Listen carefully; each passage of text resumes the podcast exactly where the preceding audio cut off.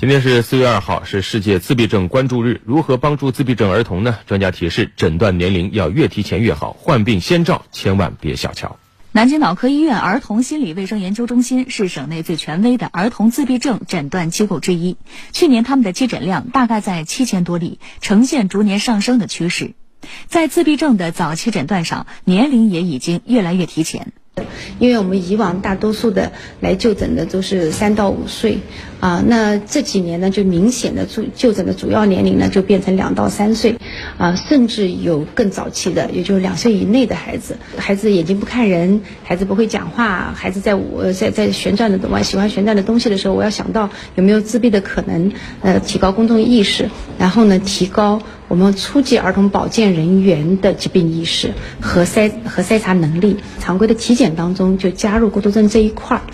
目前对于自闭症最主流和有效的治疗手段还是教育和行为干预，干预的方案也在细化，针对不同阶段、不同年龄孩子的需要，都有相应的训练内容，甚至开展超早期干预。针对嗯二十四个月、三十个月以内的，开展一些超早期干预；那么针对早期发现的人群呢，开展一些早期的强化干预。那针对一些嗯，准备入学的孩子呢，就是一些学前准备的训练。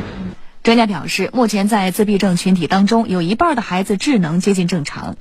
认知水平可以上学，因此无论是医院、学校还是家庭，都应该共同努力，让他们能融入到集体生活当中。我们就需要去处理可能会面对的问题，比如说我们的孩子由于缺乏同理心，同伴交往当中产生一些冲突，一些不恰当的课堂行为，嗯，不守规则等等等等。那么这些呢，我们的老师需要能够呃，第一理解。啊，那么不过度的批评指责。第二呢，有一些及时的强化和辅助啊，使得他们能够逐步的越来越好的那个融入这个群体。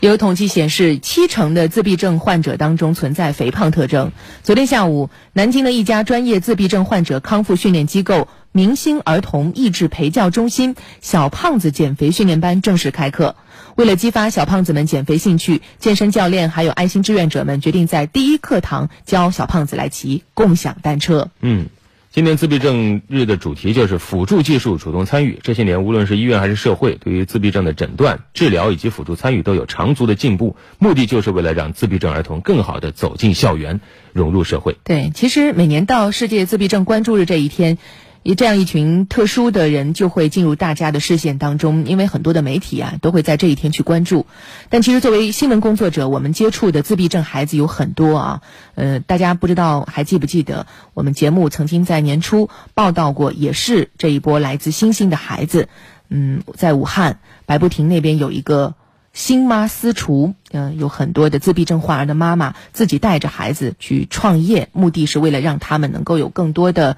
机会接触到这个社会，能够培养更多的动手能力。所以从报道当中，我们看到，其实现在也有越来越多的人愿意去帮助自闭症患者，努力让他们去融入社会。而这样的帮助呢，我们希望是持续的，每天都有，每天都在进步，才能让整个来自星星的孩子这个群体，他们能够得到更好的关爱。